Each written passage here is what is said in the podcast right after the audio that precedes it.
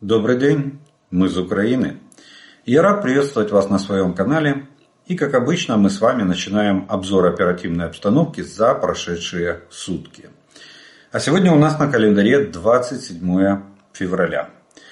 И как обычно мы начинаем с ночи. С тех событий, которые произошли сегодня ночью.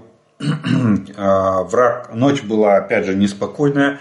Враг продолжает свои атаки, они регулярные на сегодняшний день к сожалению, атаки средствами воздушного нападения нашей страны.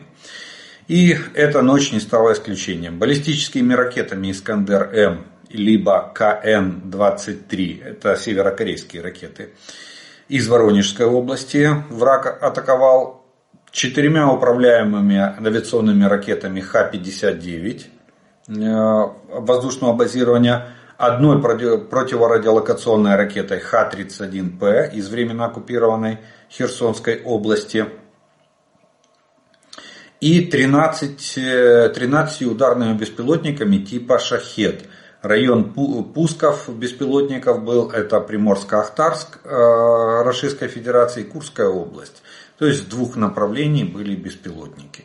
К отражению этого воздушного нападения была привлечена истребительная авиация, зенитные, зенитно-ракетные подразделения воздушные, воздушных сил Укра... Э, вооруженных сил Украины, мобильные огневые группы и средства радиоэлектронной борьбы сил обороны Украины.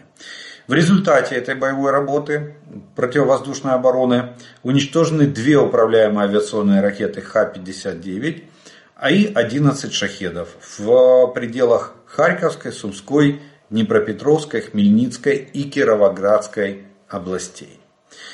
Но на этом не закончилась э, воздушная обстановка за э, текущие сутки. Сегодня с утра, э, ну, на момент записи этого, этого видеоролика, два самолета Су-34, два фронтовых бомбардировщика из состава воздушно-космических сил Российской Федерации на восточном участке фронта сбиты.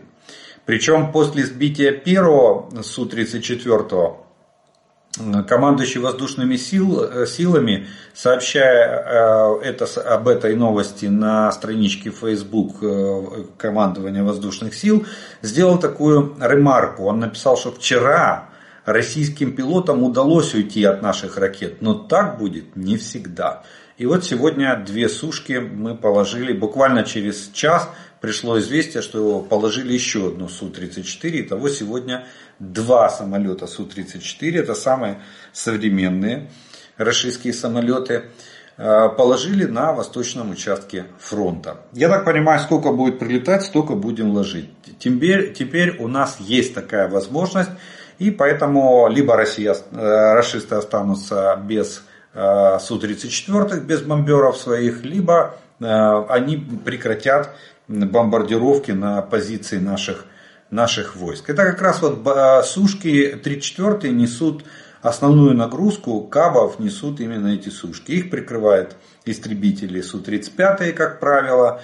Ну, они нас сегодня мало интересуют. В основном нужно, нужно э, ликвидировать бомберы. Что мы и делаем.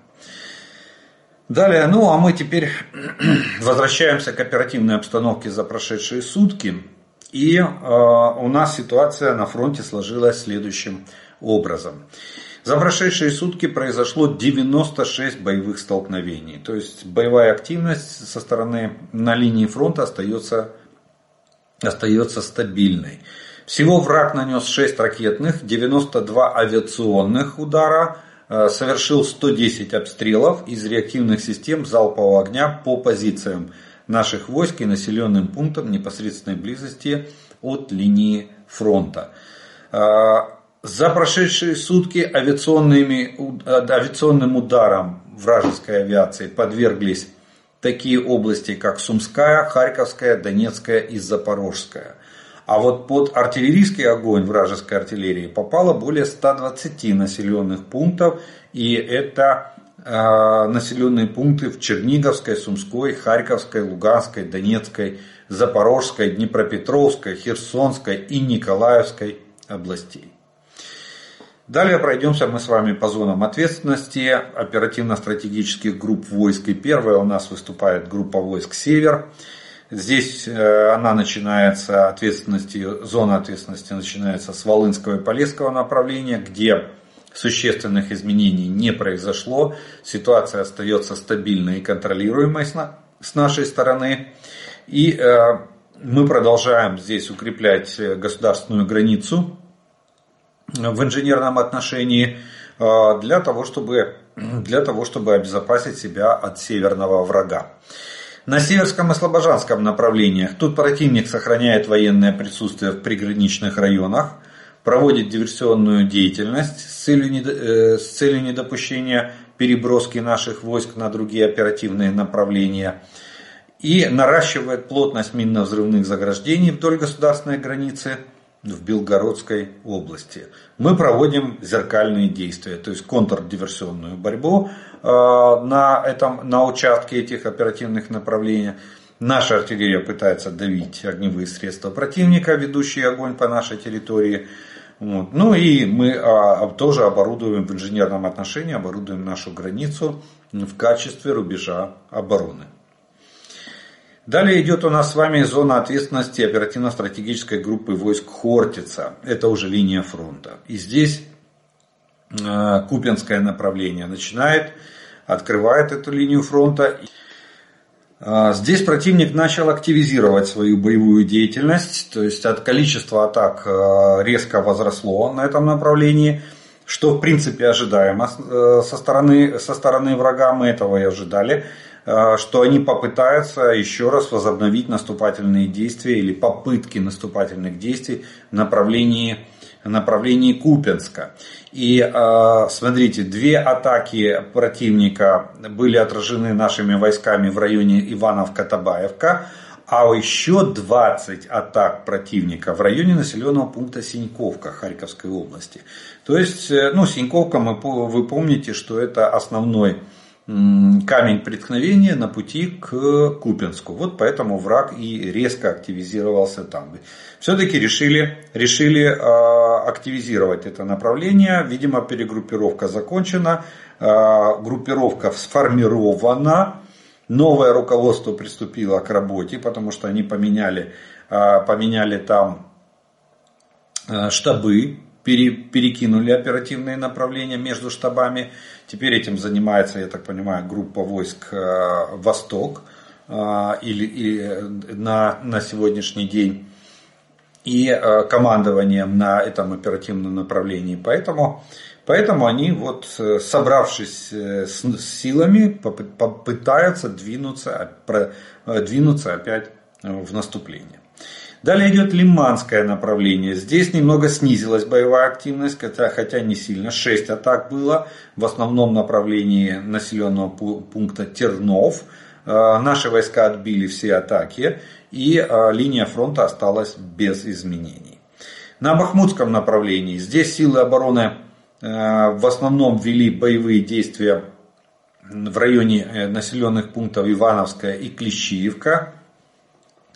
И э, противник 9 раз пытался атаковать наши позиции, но в прошедшие сутки, в отличие от предыдущих, в прошедшие сутки изменений в линии фронта не произошло. Все атаки врага были отбиты, и линия фронта осталась без изменений. Далее идет зона ответственности оперативно-стратегической группы войск Таврия. И э, начинается она с Авдеевского направления.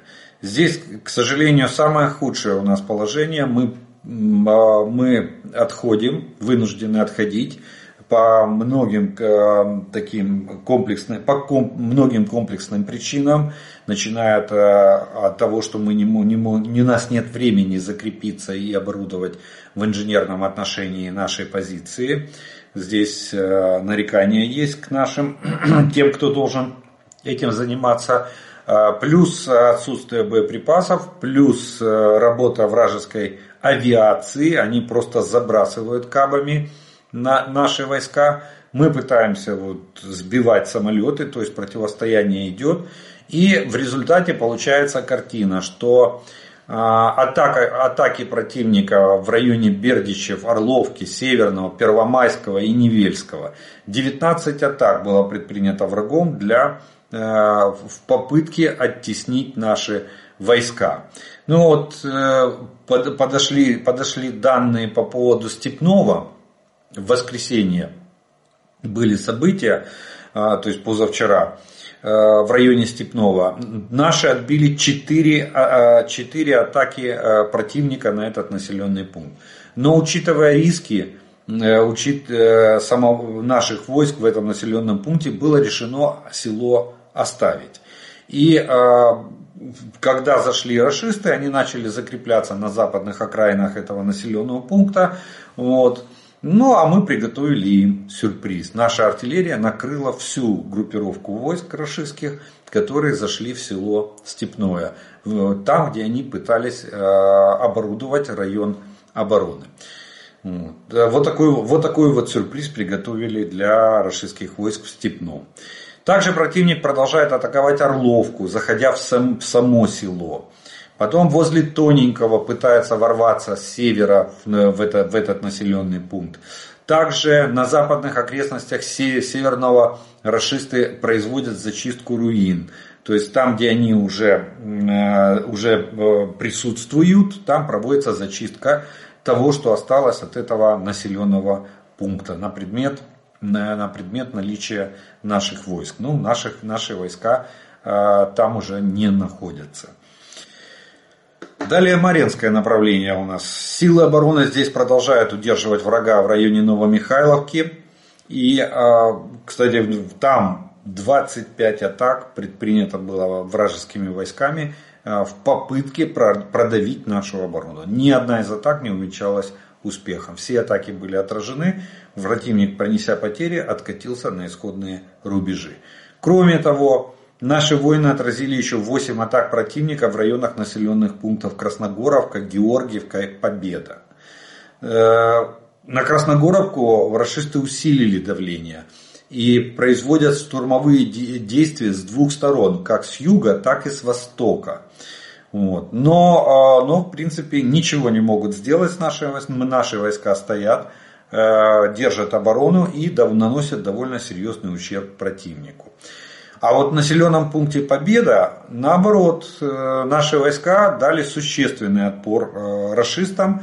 Те понесли колоссальные потери и откатились на исходные рубежи. После чего не возобновляли попытки атаковать в районе населенного пункта Победа. Так вот прошли предыдущие сутки.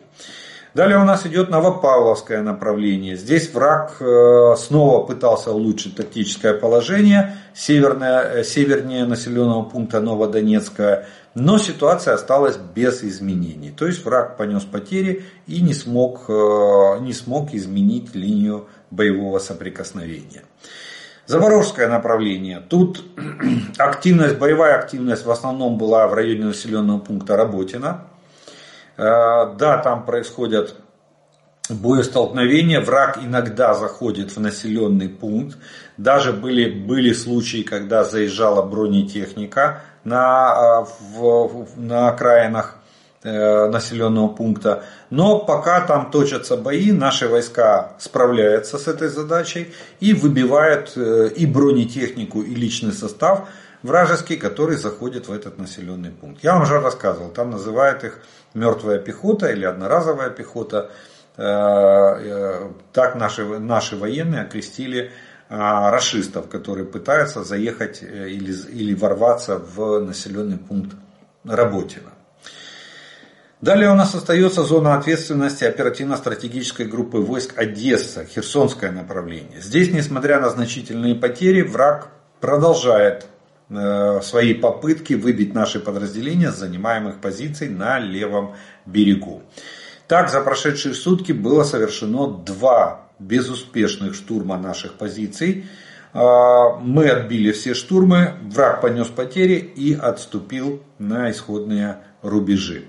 Так что наши, наш плацдарм продолжает сражаться, продолжает наращивать боевые потенциалы.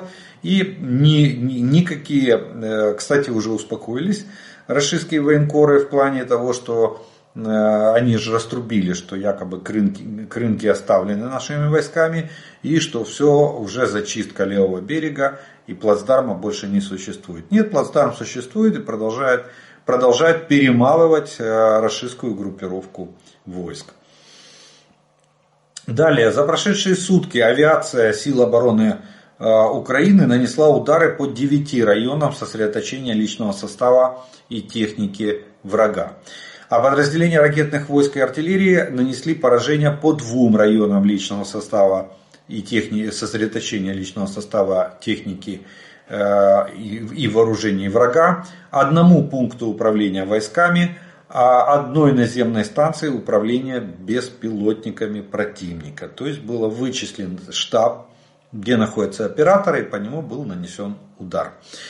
А, в общей сложности за прошедшие сутки общие потери врага составили в личном составе 850 оккупантов, в технике и вооружении а, в танках враг потерял один танк, боевых бронированных машин 16, а, артиллерийских систем 16 единиц, оперативно, э, беспилотники оперативно-тактического уровня 22 единицы, крылатые ракеты 2 единицы, автомобильной техники 28 единиц и 8 а, единиц специальной техники. Вот такие потери понес враг за прошедшие сутки на всех оперативных направлениях и на линии фронта от Сватова до Олешек. И, в общем, такая-то сложилась военная обстановка на фронте. Ну, а мы с вами поговорим немножко военно-политических событиях, которые происходят в Украине и вокруг нашей страны. И первое, ну, наконец-то э, Европейский парламент проголосовал и одобрил. Это все, это уже окончательное, бесповоротное, финальное голосование по выделению нам финансовой, макрофинансовой помощи в размере 50 миллиардов евро э, в рамках, в рамках программы поддержки нашей страны. Э, всего, кстати, практически единогласно. Там 536 голосов за, 40 голосов против и 39 депутатов Европарламента воздержались. А всего там более 600, 600 э, депутатов входит в состав Европейского парламента. Ну, я еще раз напомню, чтобы, чтобы было понятно, что содержит в себе вот эти 50 миллиардов евро. Во-первых, они будут, программа будет действовать, э, получается, 4 года, 20, с 24 и по 27. Кстати, первый транш мы получаем уже на следующей неделе, то есть после 1 марта. Сразу же мы получаем первый транш там, в размере, по-моему, 4,5 4,5 миллиарда. Так вот, эти деньги а, можно будет, 38 э, миллиардов э, этих денег, это будет направлено на поддержку государственного бюджета, то есть для обеспечения жизнедеятельности нашего государства. Дальше, э, прямая поддержка государственного бюджета состоит, то есть 38 миллиардов делятся на 33 миллиарда, это в форме кредитов, выдает на Европейский Союз, и 5 миллиардов в форме грантов. То есть их возвращать 5 миллиардов возвращать не надо. Далее специальный инвестиционный инструмент для покрытия рисков в приоритетных секторах. Это 6,9, почти 7 миллиардов евро. Техническая поддержка в осуществлении реформ, а также покрытие процентов по кредитам, включая полученные ранее. Э, это 4,7 миллиарда евро. Вот такое вот распределение. То есть э, фактически, я так понимаю, те проценты, которые были заложены в 33 э, миллиарда кредит, которые передаются нам в форме кредитов, их надо будет вернуть, сами 33 миллиарда, а проценты по этим кредитам уже заложены, возврат процентов по этим кредитам уже заложен в эту макрофинансовую помощь в размере 4,7 миллиарда, э, миллиарда э, евро.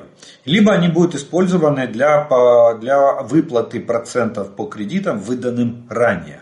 который Европейский Союз выдавал нашей стране ранее. Вот, такое, вот такая вот раскладка 50 миллиардов. Далее, а, парламент Венгрии, у, аллилуйя, наконец-то ратифицировал заявку Швеции на вступление в НАТО. Об этом сообщает Reuters. А, Венгрия оставалась единственной страной НАТО, которая до сих пор не ратифицировала, не ратифицировала эту заявку. Кстати, ну, видите, Орбан, как всегда, соврал.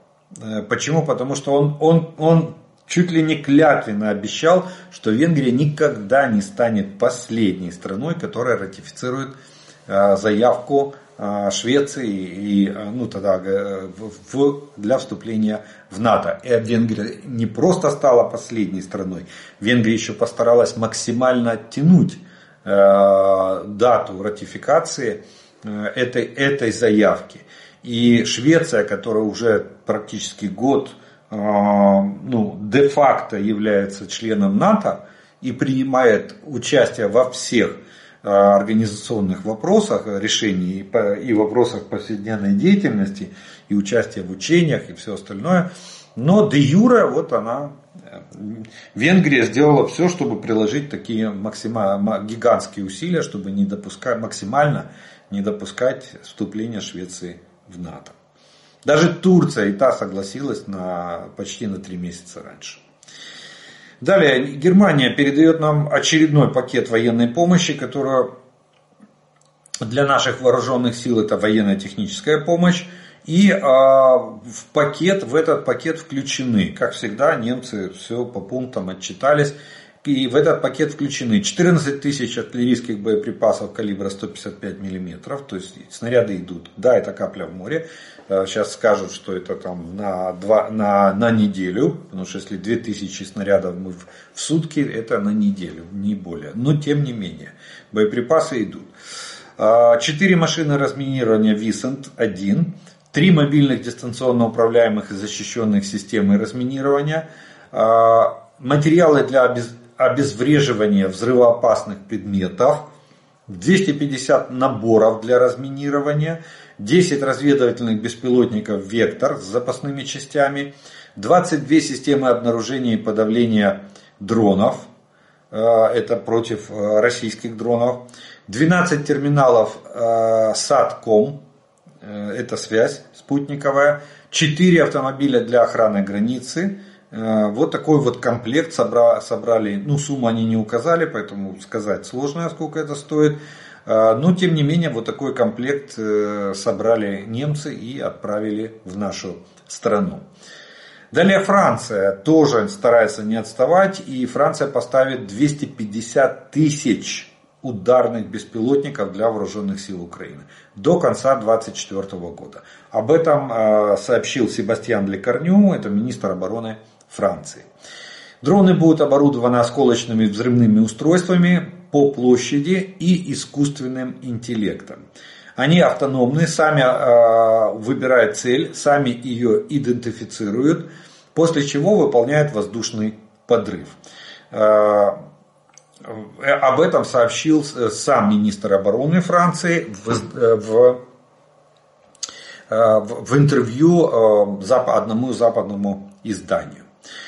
Ну и э, надо отметить вчерашнюю конференцию в Париже. Это довольно важное событие. Э, э, президент Франции Эммануэль Макрон собрал конференцию европейских лидеров, которая направлена была, цель этой конференции это укрепление поддержки Украины со стороны Запада. И главное из его заявлений на этой конференции, первое, будет создана новая коалиция для поставок ракет и бомб средней и большой дальности в Украине.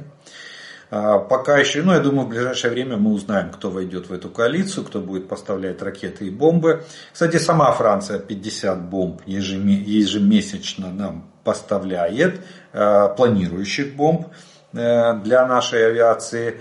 Ну, еще плюс э, Франция дает ракеты «Скалп», и э, Великобритания дает ракеты «Шторм Shadow». К сожалению, Германия выпадает пока из, это, из этой коалиции, точнее из этого списка.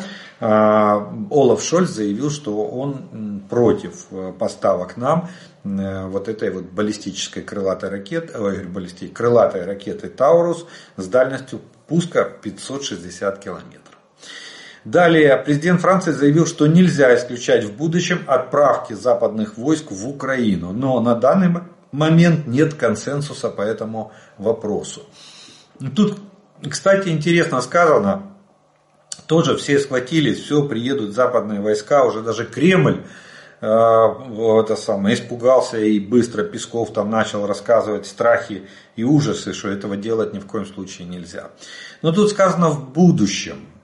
Когда это будущее наступит, сказать очень трудно. Это будет до э, окончания, э, до нашей перемоги в этой войне или после нее, сказать очень трудно.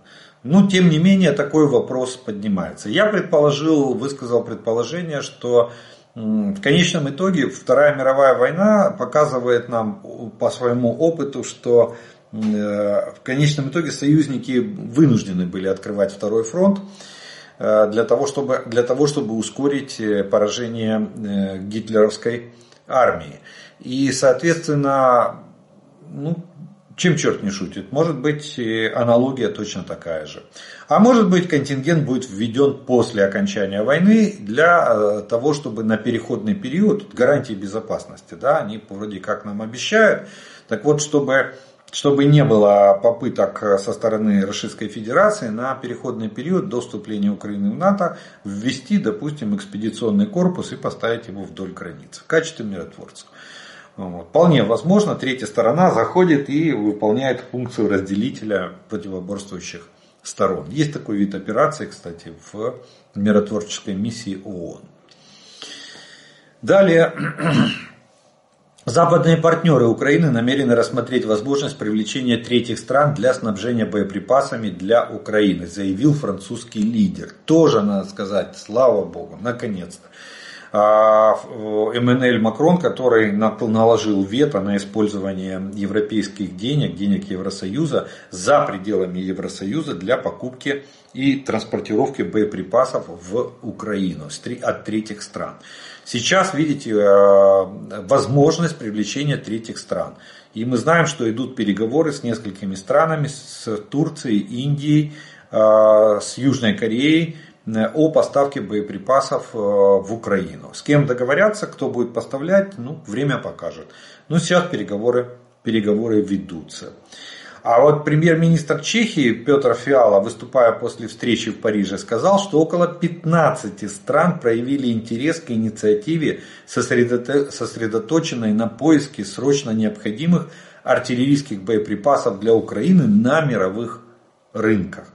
То есть Э, видите, как минимум 15 стран будут принимать участие в поисках и закупке боеприпасов для нашей, для нашей армии на мировых рынках. Кстати, э, мы не составляем конкуренцию, потому что, слава богу, мы перешли на стандарты НАТО. И у нас основной калибр 155 мм, плюс 105 мм. Ну, 122 остается, 152 тоже пока остается. По мере, почему бы не использовать, потому как системы артиллерийские стрелять еще могут, запас э, настрела э, у этих орудий еще есть, поэтому мы можем их эксплуатировать. Далее э, Нидерланды уже объявили о выделении 100 миллионов евро на закупку боеприпасов для Киева. То есть это они дают вот на эти внешние закупки. Вот. И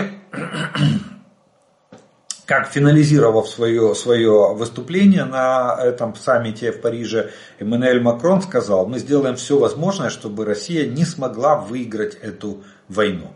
А, об этом заявил Эммануэль Макрон.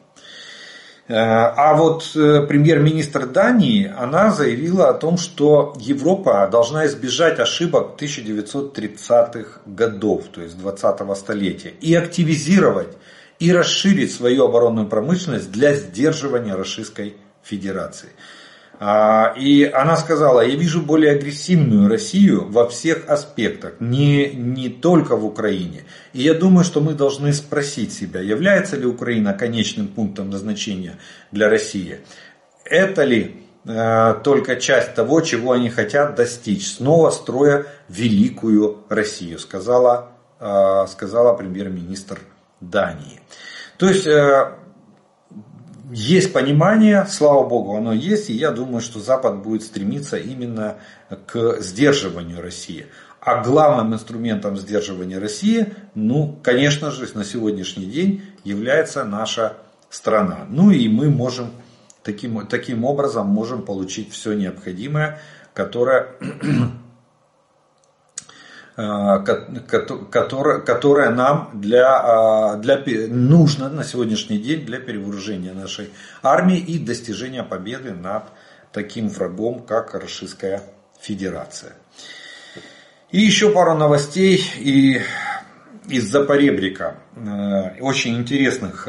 Премьер-министр Российской Федерации Михаил Мишустин одобрил запрет экспорта бензина на полгода с 1 марта буквально вот э, резко, даже без раскачки, с 1 марта 2024 года э, Российская Федерация прекращает экспорт бензина, за исключением под этот запрет не попадают долгосрочные контракты поставки топлива в страны Европейско-Азиатского экономического сообщества, Монголию, Узбекистан, Абхазию и Южную Осетию.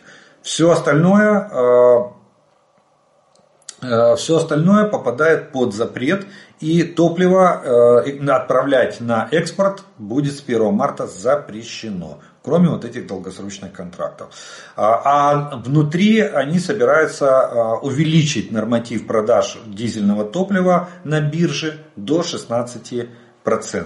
Вот, кстати, очень, очень радуют такие. Это говорит о дефиците дизельного топлива на рынке и вообще на дефиците бензина. Война сжирает очень много. Такую полумиллионную группировку с таким количеством техники надо, надо чем-то постоянно заправлять. Вот отсюда и такие решения. Но это только начало. Это только начало, потому что мы будем прикладывать максимум усилий для того, чтобы прорешать возможности э, нефтеперегонной отрасли Российской Федерации по производству этих бензина. Далее, э, скажем, такой интересный такой уже факт состоявшийся. Дело в том, что в Российской Федерации никак не отреагировали на вторую годовщину вторжения российских войск в Украину. То есть они умолчали о начале так называемой специальной военной операции – которую, как они называют войну, войну против нашей страны, против Украины, э, такое впечатление, что ее вообще нет.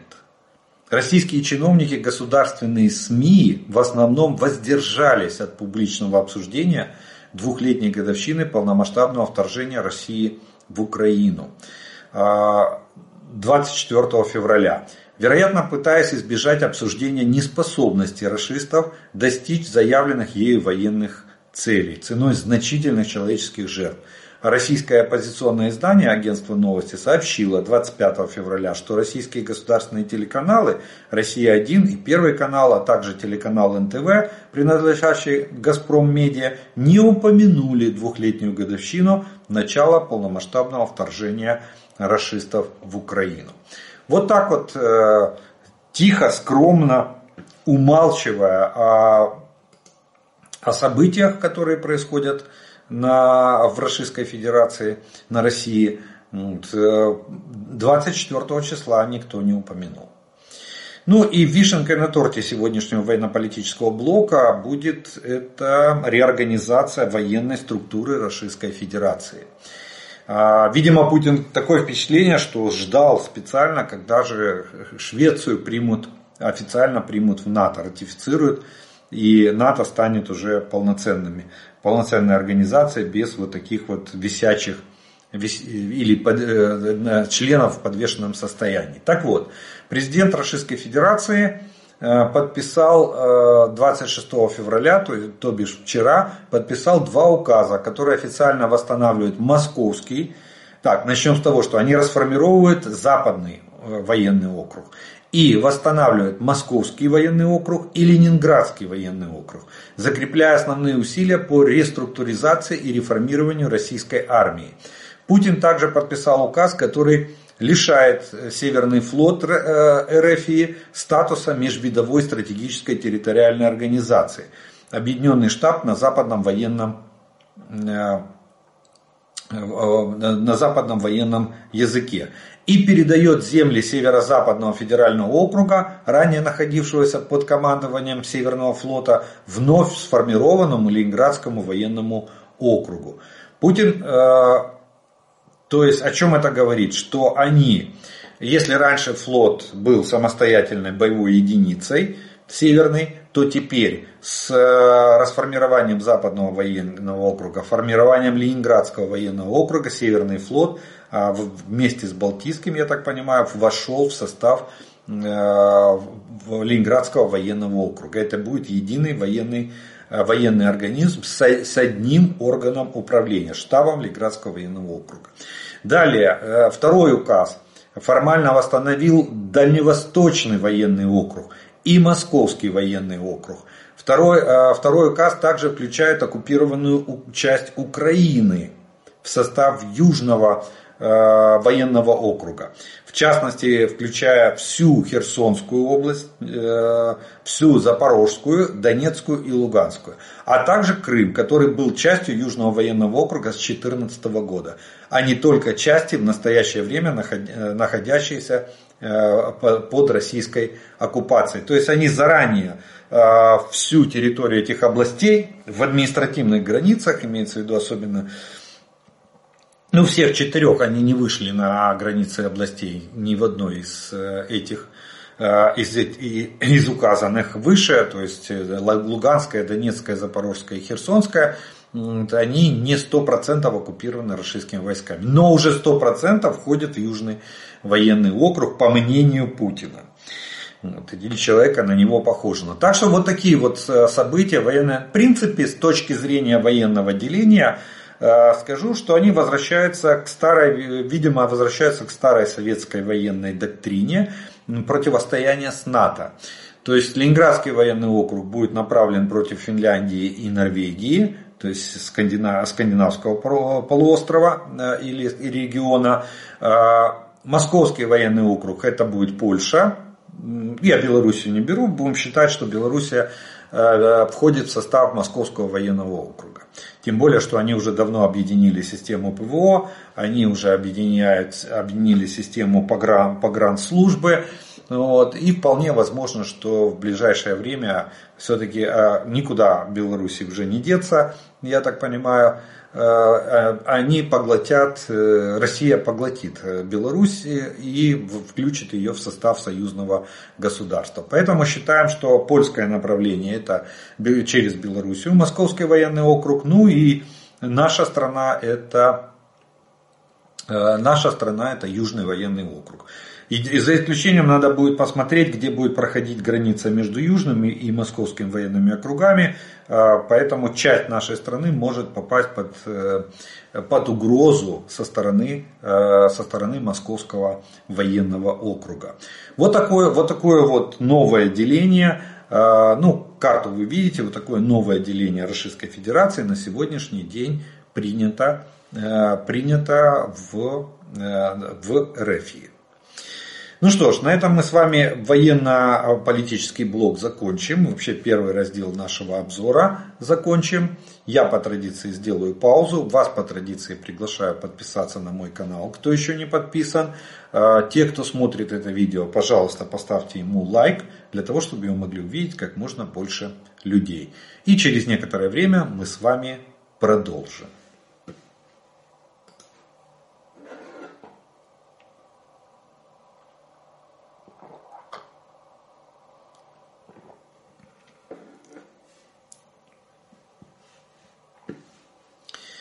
А продолжим мы с вами, как обычно по традиции, это ответом на те вопросы, которые вы прислали к предыдущим видео. И первым вопросом сегодняшнего дня прозвучит следующий. Э, я много смотрел интервью тех, кто в плен не, не берет после боя, после окончания БК и после нанесения огневого действия э, сдающихся. Вопрос такой – момент сдачи в плен до начала боя и после боя, влияет ли этот момент на необходимость сохранять жизнь сдавшимся? Мне, э, мое мнение, вопрос, если побежденный мнение вопрос. Если побежденный, сдающийся до сдачи в плен лишил противника жизни, почему его не должны лишить жизни? Спасибо. Смотрите, эти конвенции по защите прав военнопленных, они писались кровью. Для того, чтобы избегать э, жестокого обращения и массовых э, и больших потерь, было принято решение, что человек, который не может а, а, этот самый, чинить, чинить, а, осуществлять э, сопротивление, его нельзя убивать, не имеет права. Если он сложил оружие и поднял руки, да, он вел бой, он вел огонь, он уничтожал врага, Э, это, это священная обязанность защита, защита своей, своих, э, как бы, своей территории, вот как у нас, допустим. Э, либо, либо это выполнение приказа. Вот как для рашистских войск, это выполнение приказа, они находятся под присягой. Именно поэтому личный состав, если он не совершал отдельных уголовно наказуемых преступлений в отношении противника, в отношении гражданских лиц, Э, то он автоматически амнистируется, потому что он находится под присягой. Поэтому не важно, когда солдат принял решение сдаться в плен. Э, до начала боя э, он сложил оружие, поднял руки. После окончания боя он сложил оружие, поднял руки. Он считается человеком безоружным. Безоружным. А безоружного убивать нельзя он не может э, оказывать сопротивление, поэтому убивать его нельзя. Так, э, так гласит международное право. Это как бы гуманность по отношению к человеку. К сожалению, российская армия демонстрирует нам зверские, ну, зверские наклонности. Уже четвертый факт, э, который опубликован а, четвертый факт расстрела наших военнослужащих, которые сдались в плен, потеряв возможность. Ну, я, кстати, напомню, а, вот это э, фашистское зверье, которое воюет против нас э, в составе так называемой российской армии, а, я напомню Иловайск. Дело в том, что, к сожалению, предыдущее военно-политическое руководство или политическое руководство страны почему-то не поднимало этот вопрос, активно не поднимало.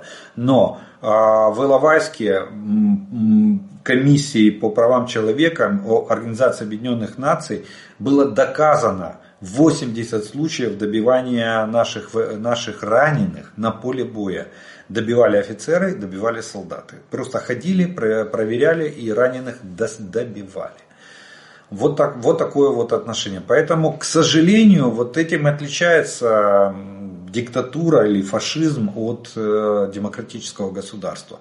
Мы поступаем согласно правил и обычаи, э, обычаев ведения войны. То есть, если российский солдат поднял какой-то что-то наподобие белого флага или поднял руки и, и сложил оружие, то мы его берем в плен. И мы всегда говорим, что пополняем обменный фонд.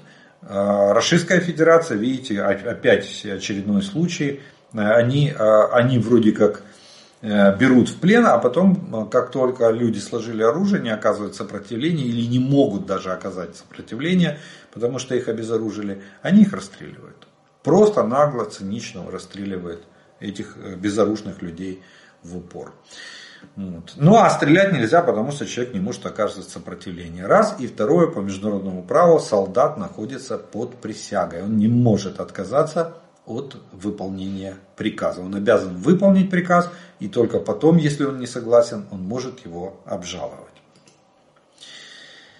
А, по поводу вступления в НАТО.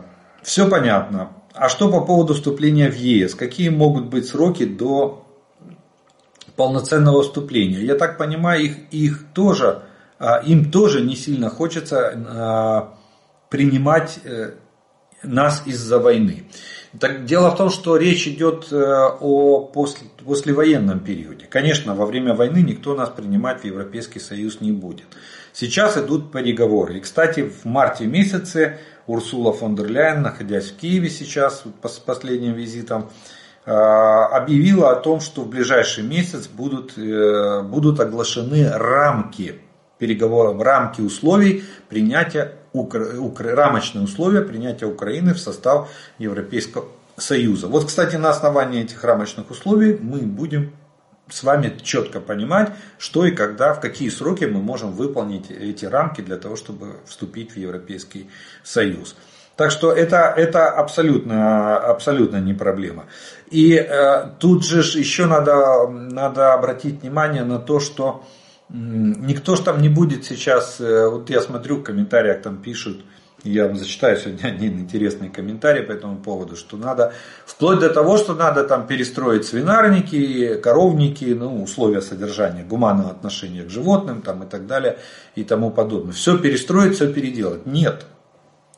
Посмотрите, как вступали другие страны. Они все перестраивали и переделали, то есть приводили к стандартам НАТО некоторые параметры уже после вступления в Европейский Союз. Почему? Потому что самое главное и, и как бы критерий для начала этого, для самого вступления, это создание правовой базы. То есть, если вы э, полностью адаптируете все законы э, на э, вашей страны к стандартам Европейского Союза, то в принципе и начинаете работать по их внедрению в жизнь, то вы можете спокойно Э, спокойно э, подавать заявку и вступать в Европейский Союз. Вы будете приняты. И, а уже остальные процессы по, э, на основании нового законодательства, они будут совершаться пост, постфактум. Так что, так что тут никаких проблем или препятствий нет, но для того, чтобы понимать сроки, надо увидеть вот эти рамочные условия вступления Украины в Европейский Союз. Что-то мы там выполнили, что-то мы не выполнили. Сейчас Европа напишет нам что-то вроде того ПДЧ. План подготовки членства. Как, прям как в НАТО. Который, это то, что обязательно для начала процесса вступления. А, почему с дронами Sea-Baby не создавать э, дешевые дроны из резиновых лодок, гироскутеров, а, загружая их взрывчаткой. Все бэби использовать как радиопередатчики, а дешевые дроны просто транслируют сигнал на, на C-Baby. И он уже через Starlink, а, а он уже через Starlink. Это позволит атаковать уже по 20 дешевых беспилотников на корабль а, доставлять до атаки незаметными кораблями, э, сбрасывая в 50 милях. Э, на воду имеется в виду. Ну, идея, идея, не знаю, в, в плане инженерного, пусть ее оценят специалисты, но сразу скажу, что бросается, бросается в глаза э, не, ну, как бы, не, э, невозможность реализации. Дело в том, что вот эти все резиновые лодки, они должны иметь систему автономного управления, дистанционного управления, автономного. Для того, чтобы, допустим, один дрон Sea-Baby э, управлял 20 вот такими лег, там, э, и облегченными или упрощенными дронами, э, это надо, надо, надо устанавливать систему искусственного интеллекта. Так называемая система ROI, когда один дрон управляет целым роем дронов, атакующих один или несколько объектов. То есть это не, во-первых, это не, это очень дорогое удовольствие, это не дешевое. Вот, а, ну и во-вторых, как бы резиновая лодка, попадание пули или осколка э, выводит ее из строя. И она что, пойдет ко дну вместе со взрывчаткой, системой управления, системой связи и всего остального? Нет. Наоборот, сейчас решается за задача живучести тех же Сибэби, что они вплоть до того, что они притапливаются, при, подходя к цели, они притапливаются ниже поверхности воды для того, чтобы максимально обезопасить эти дроны. И тут резиновые лодки, даже маленькие, там, а, вдруг при, при, примчатся большой, большой толпой. А, а в чем проблема разработки баллистики более чем на 500 километров? Там связано с навигацией и картами поверхности, то есть динамической увязки координат к движению планеты? Нет. Причем здесь, э, смотрите, вопрос, вопрос э, проектирования баллистической ракеты, он не только в координатах. Система навигации и э, определения местоположения ракеты в пространстве относительно Земли – Здесь причем здесь движение планеты? Оно как бы тут, оно учитывается, на, но на вращение Земли. Но оно учитывается именно в системе, в системе, в системе управления и определения местоположения этой ракеты.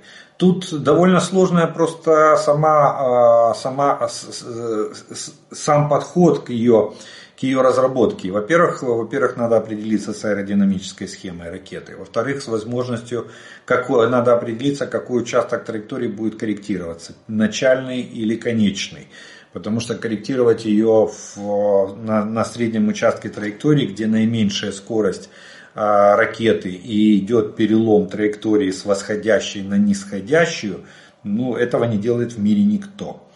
А, обычно ракета корректируется на старте, пока работает маршевый двигатель. Кстати, конструкция двигателя тоже имеет свои особенности. Надо точно рассчитать, чтобы ракета летела именно на эту дальность, причем на максимальную дальность, потому что э, дальности меньше максимальной, они обеспечиваются за счет корректировки траектории в момент старта и разгона ракеты. Вот на первом, на активном участке траектории, пока работает маршевый двигатель, ракета корректируется на те координаты, точнее наводится на те координаты, которые в нее заложены. Поэтому это очень сложный процесс. Э, у нас есть система управления, но надо э, все вот это совместить. Ракету, маршевый двигатель, э, рассчитать пусковую установку и, и все остальное. Поэтому ракетостроение это очень сложная э, штука, очень сложная наука. И так просто вот на щелчок пальцев взять и э, сконструировать ком, ракету или, или ракетный комплекс, потому что под нее нужна пусковая. Вот. Это не так уже и просто. В, это, э, в этом довольно, довольно большие сложности, довольно большие. Ну вот смотрите, э, например, мы смогли сделать за три года комплекс Гром и поставить его заказчику. Не знаю там в каком у заказчика, в каком э, он состоянии, запустили они его в серию или не запустили, продали они его кому-то или нет. Нас это мы сделали. Заказчик остался доволен, заказ принят, заказ оплачен. Э, оплачен и обе стороны разошлись по своим, по своим делам. А вот, допустим, комплекс Булава в Федерации, вот как они не бились над этой ракетой, ну не хотела она лететь. Сейчас они возобновили программу опять, э, подходят к государственным испытаниям. Ну вопрос, полетит ли она если она в 2018 году ее, э, ее не, нежелание этой ракеты летать так, как надо, привело к тому, что генеральный конструктор застрелился. Тот, который был на тот момент. Вот. Э, факт, не, факт как бы не, неоспоримый, уже, уже факт истории. Поэтому бывают разные, разные ситуации. С, э, это я вам привел в качестве примера, того, насколько сложно сконструировать баллистическую ракету неважно на какую дальность, на 300, на 500 или на 1000 километров. Ну что ж, на этом мы с вами сегодня вопросную часть нашего обзора закончим. И у нас остается третья, это комментарии, приветствия и пожелания, которые вы прислали к предыдущим видео. И первым комментарием сегодняшнего дня будет следующий. Э, вот, кстати, про Европейский Союз и вступление Украины. Чтобы Украине вступить в Евросоюз, нужно как минимум 10 лет. Это, это самый и самый минимум. Это просто вступить, э, это еще без шенгенской зоны. Там надо все менять, от тюрем и психбольниц до свинарников и так далее, э, чтобы вступить в Европейский Союз. Борьба с коррупцией это э, еще не самое главное. Главное, э, права человека там стоят во главе угла. Это еще важнее. А потом все остальное. Так вот, это то, что я сейчас вот вопрос отвечал, что это все дел, можно делать, э, сколько стран Европейского Союза были приняты и доделывали вот все, что вы перечислили, уже в составе Европейского Союза. Самое главное на момент вступления, это чтобы правовая база Э, государства, то есть все законные и подзаконные акты были приведены к стандартам Европейского Союза, а дальше внедрение их в жизнь. Оно может проходить уже в рамках самого Европейского Союза. Расизм обеспечивает преимущественное положение силовым структурам и вооруженным силам. Закон о фейках об армии. Это нужно как для силового обеспечения своих порядков внутри страны, так и для набора солдат для войн вне ее. При поступлении любой информации из э, Российской Федерации нужно всегда понимать, что это фабрика по производству понтов. Ви сказали, що наші хлопці жаліються на погану якість фортифікаційних споруд. За освітою я інженер, і в мене є ідея щодо створення спеціальних композитних залізобетонних споруд. Ідея в тому, що частини такого укріплення можна розробляти і створювати далеко від лінії фронту. А зібрати такий умовний бункер зможуть звичайні бійці 2-3 чоловіка за 3-4 години, не маючи спеціальної освіти.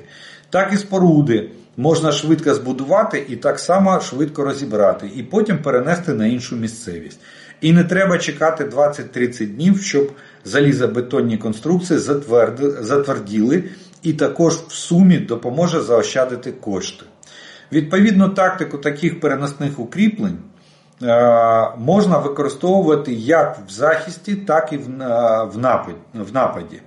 Бо е, відбивати територію і закріплятися на звільнених територіях нам все одно прийдеться. Скажіть, чи буде е, це корисно і можливо? Ви порадите, до кого можна звернутися, щоб запровадити таку ідею? Е,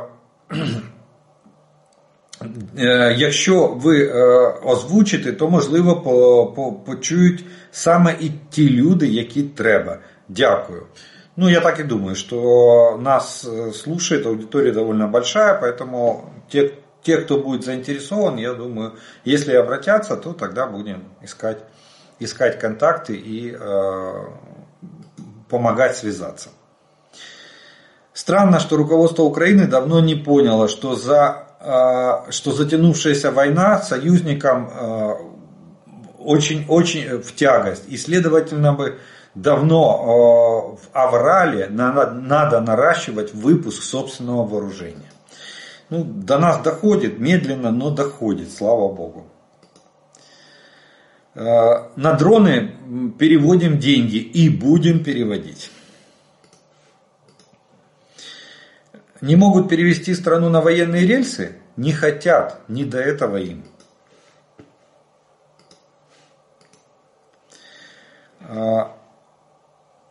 Зеленський, е, Президент Зеленський хотів від Сирського, щоб не було застою на фронті. Будь ласка, тепер застою немає. Кожен день ворог просувається в глибину країни.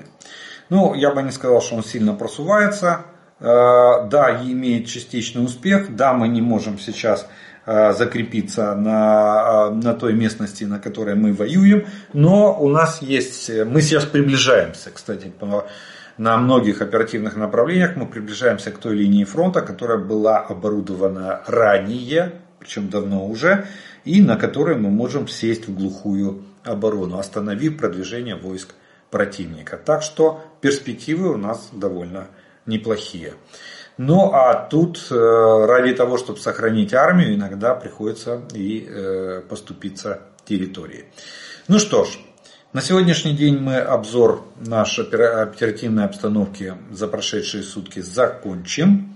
Я благодарю вас за ваше внимание, ваше время, что вы досмотрели до этого момента. А, как всегда, приглашаю подписаться на мой канал те, кто еще не подписан. Те, кто смотрит это видео, пожалуйста, поставьте ему лайк, для того, чтобы его могли увидеть как можно больше людей.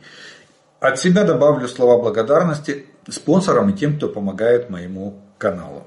Ну а ми з вами продовжуємо вірити в силу оборони України. Перемога наша, слава Україні!